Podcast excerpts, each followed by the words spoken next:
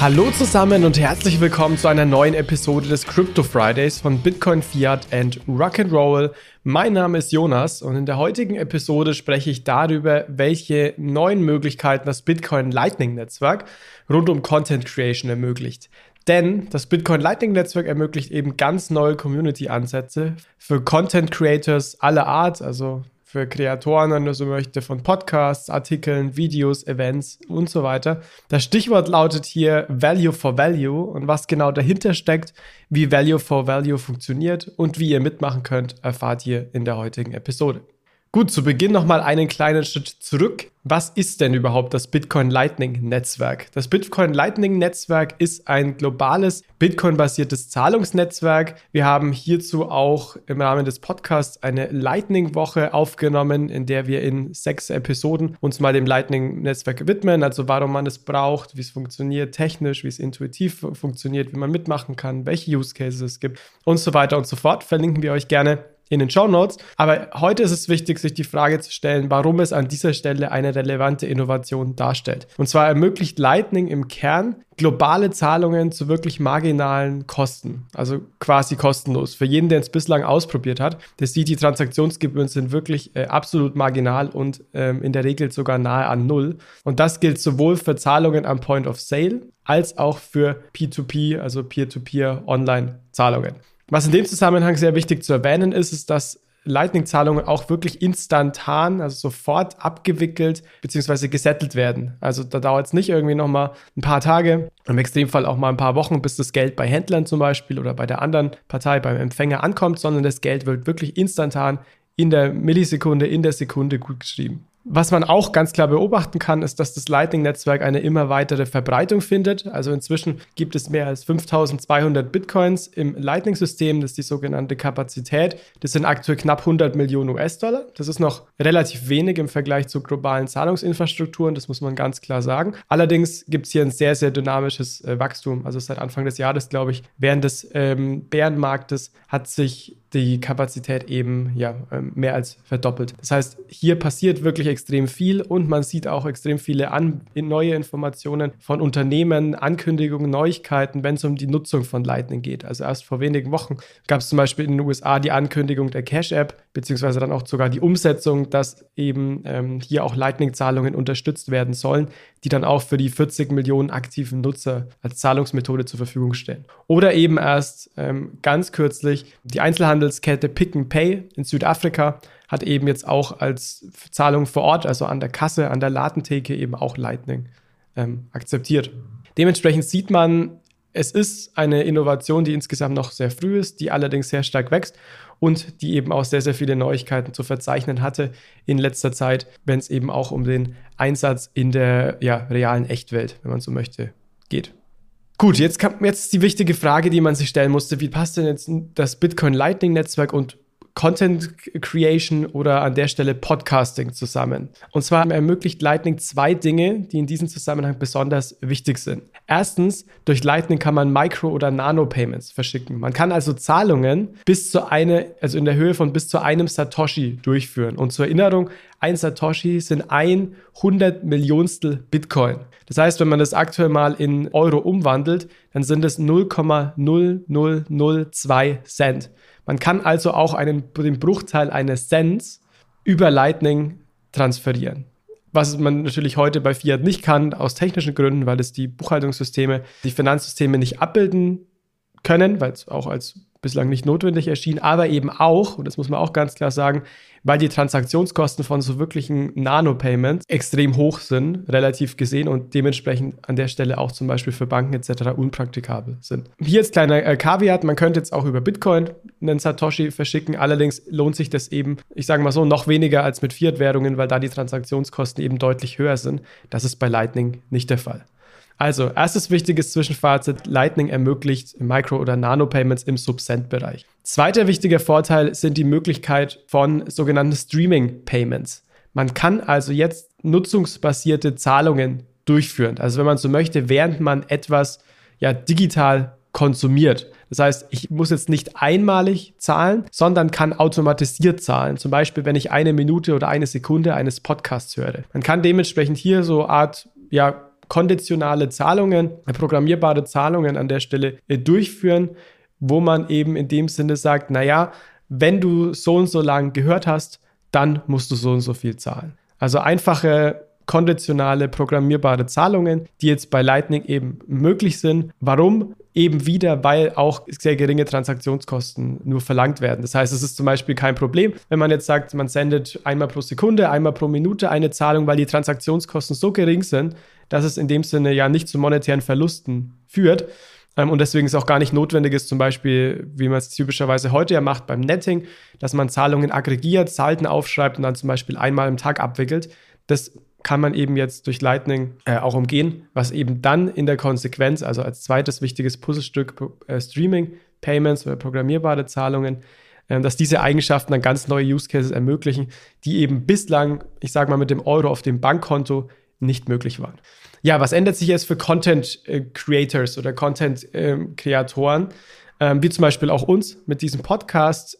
Es ist im Endeffekt jetzt möglich, Inhalte zu monetarisieren mit Hilfe der Community. Und für Zuhörer ist es auf der anderen Seite möglich, eben Kleinstbeträge während des Hörens zu senden. Das heißt, kann zum Beispiel vorher natürlich schon, wenn man irgendwie jemanden unterstützen möchte, kann man den nach seiner Bankverbindung fragen, man kann ihm Geld über PayPal schicken. Allerdings kann man eben nicht Bruchteile eines Cents schicken und man kann eben auch nicht etwas schicken, während man der Person quasi zuhört oder während man Content kreiert. Und das ist eben eine schöne Kombination, weil man eben sagt, man kann eben die Kreatoren in der Sinne auch belohnen, dass man sagt, ja, je länger ich den Podcast höre, desto größer ist meine Zahlung. Oder man kann zum Beispiel teilweise auch sagen, naja, boah, die Aussage fand ich toll im Podcast oder die Episode fand ich toll, da schicke ich euch mal ein bisschen mehr Geld rüber. Und ähm, das sind eben Möglichkeiten, die es an der Stelle äh, heute gibt über Lightning. Und die man auf jeden Fall, ja, wenn man möchte, mal ausprobieren sollte, weil das eben eine ganz neue Art von, ja, von Content Creation, Monetarisierung ist, ähm, die ich zumindest immer extrem auch äh, extrem spannend und neu an der Stelle fand. Ja, wie kann man jetzt bei Value for Value Podcasting, wie gesagt, in dem Beispiel mitmachen. Wie läuft das heutzutage ab? Ähm, wie gesagt, ich habe schon erwähnt, es ist heute möglich. Das heißt, es ist nicht nur irgendwie eine, eine, Idee oder ein Konzept, sondern man kann das heute schon mit einigen Podcasts machen. Da gibt es entsprechende Podcasts-Apps, zum Beispiel die ähm, Fountain Podcast-App oder auch Breeze. Das heißt, ihr würdet eben nicht mehr über Spotify, Apple Podcast oder über eine sonstige Quelle, über die ihr euren Podcast hört, den Podcast hören, sondern ihr würdet jetzt die ähm, Fountain Podcast App oder Breeze ähm, nutzen. Dementsprechend müsst ihr euch als erstes ähm, diese Apps dann runterladen. Und hier ist es eben wichtig, dass ich jetzt im Folgenden auf Fountain eingehe. Ich hatte ein bisschen Probleme mit Breeze, da hat es lange nicht geklappt, im Endeffekt Bitcoin einzuzahlen. Deswegen ja, würde ich zum Einstieg Fountain empfehlen. Also Fountain Podcast verlinken wir gerne in den Show Notes. Und da ist eben Bitcoin 4 und Rock'n'Roll zum Beispiel derzeit auch als Podcast vertreten. Also, wie funktioniert das, wenn ihr mitmachen wollt? Ihr ladet euch die Fountain Podcast App äh, in eurem App Store runter unter den Tab Wallet äh, richtet ihr euch eine Wallet, Lightning Wallet ein. Das funktioniert recht unkompliziert, also keine Angst. Man braucht da lediglich seine äh, E-Mail-Adresse, zumindest die Art und Weise, über die äh, Fountain funktioniert. Und dann müsst ihr eben einmal, äh, einmalig, wie es bei Lightning üblich ist, Bitcoin auf die Wallet einzahlen. Das heißt, um das zu starten, braucht ihr auf jeden Fall Bitcoins, die ihr hier dann beziehungsweise Bruchteile eines Bitcoins, die ihr hier dann äh, einzahlt. Am Anfang müsst ihr ein paar, eben ein paar Schritte folgen. Das heißt, hier ein, erstmalige Einrichtung Bitcoin einzahlen. Das heißt, es dauert. Wie ihr wisst, sollte man ja auch immer mal ein paar Zahlungen der Bitcoin-Blockchain abwarten, damit man sich sicher sein kann, dass das Geld auch wirklich da ist. Das heißt, am Anfang dauert es ein bisschen. Das Schöne ist aber, wenn das einmal da ist und quasi diese Lightning Wallet pre-funded wurde, also das Geld einmal angekommen ist, dann könnt ihr in dem Sinne eben loslegen und müsst äh, gar nichts mehr beachten. Das heißt, ihr könnt an der Stelle einfach äh, euren Lieblingspodcast hören, also in Suchfunktion den Podcast eingeben, dann hören und dann fragt euch die App automatisch schon, naja, wie viel möchtet ihr denn pro Minute Podcast hören ähm, zahlen oder ähm, genau im Endeffekt Content Creator eurer Wahl etwas Gutes tun. Und das könnt ihr ganz individuell festsetzen. Es können eben dann 20 Satoshis sein, 200, 2000, je nachdem, wie ihr möchtet. Das liegt ganz, am, ganz an euch. Dementsprechend, ja, wie ihr das möchtet, könnt ihr das einstellen. Ähm, und dementsprechend, wenn ihr dann einen Podcast für eine Minute hört, der eben hier wichtig in der App auch hinterlegt ist, die sich angemeldet haben, wir sind es eben von Bitcoin 4 und Rock'n'Roll, dann sendet ihr automatisch eben pro Minute immer eine Zahlung über Lightning, wie gesagt, zu marginalen äh, Kosten an der Stelle.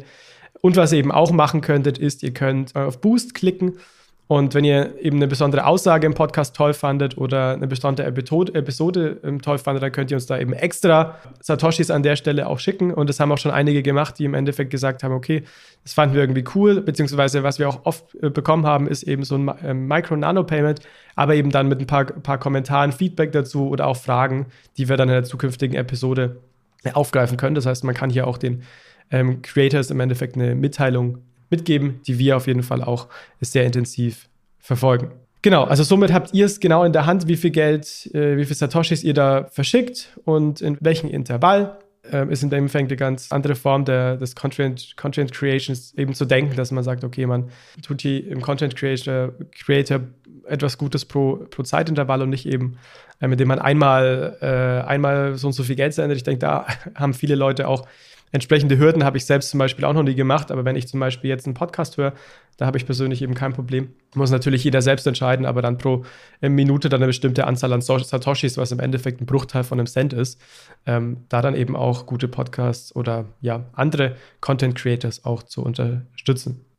Genau, also es ist auf jeden Fall eine sehr faire Möglichkeit, ähm, guten Content zu belohnen, weil es eben ja, je, je mehr man sendet, je mehr Geld, je mehr man hört und auch je mehr man senden möchte durch die Boosts. Das heißt, eigentlich eine sehr faire Möglichkeit. Mich hat es bislang eben auch abgeschreckt zu sagen, okay, ich unterstütze ähm, verschiedene Content Creators über PayPal ähm, oder, oder Banküberweisungen. Das hätte ich natürlich vorher auch schon machen können. Aber ich finde es eben ein faireren Weg, wenn man das eben wirklich dann macht, wenn man sich danach fühlt. Und vor allem auch dann, wenn man eben ja Content an der Stelle gut findet und nicht pauschal irgendwie auch ähm, Content unterstützt, den man vielleicht an der Stelle nicht so gut findet. Also ja, probiert es, probiert es gerne mal aus. Ich finde es eine extrem spannende Möglichkeit. Und ich bin immer ein Freund, auch von Use Cases zu reden, die es heute schon in der Praxis gibt. Dementsprechend, äh, das ist definitiv einer.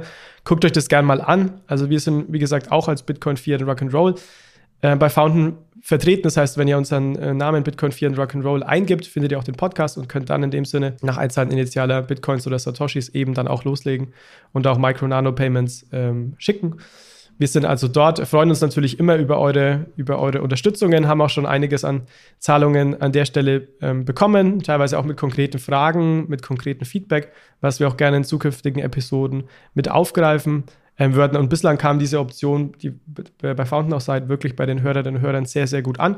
Dementsprechend, ja, uns würde natürlich auch äh, interessieren, wenn ihr natürlich Fragen habt, nicht klarkommt, lasst uns das gerne wissen und kontaktiert uns über die Homepage oder auch, ähm, ja, sagt uns gerne Bescheid, ob ihr das gut findet, ob ihr das eher nicht gut findet, unabhängig von unserem Podcast, ob ihr allgemein seid, das ist vielleicht was, eine, eine Möglichkeit, um noch mehr Content zu monetarisieren für den ganzen Medienbereich oder ob ihr vielleicht noch weitere Anwendungen seht, denn ich habe mich heute vor allem auf Podcast bezogen, weil der Podcast-Use-Case eben heute schon live ist, aber es gilt natürlich für alle Art von Content. Also das kann das Lesen von Artikeln sein, den man ähm, pro Minute, pro Sekunde theoretisch sogar dann unterstützt.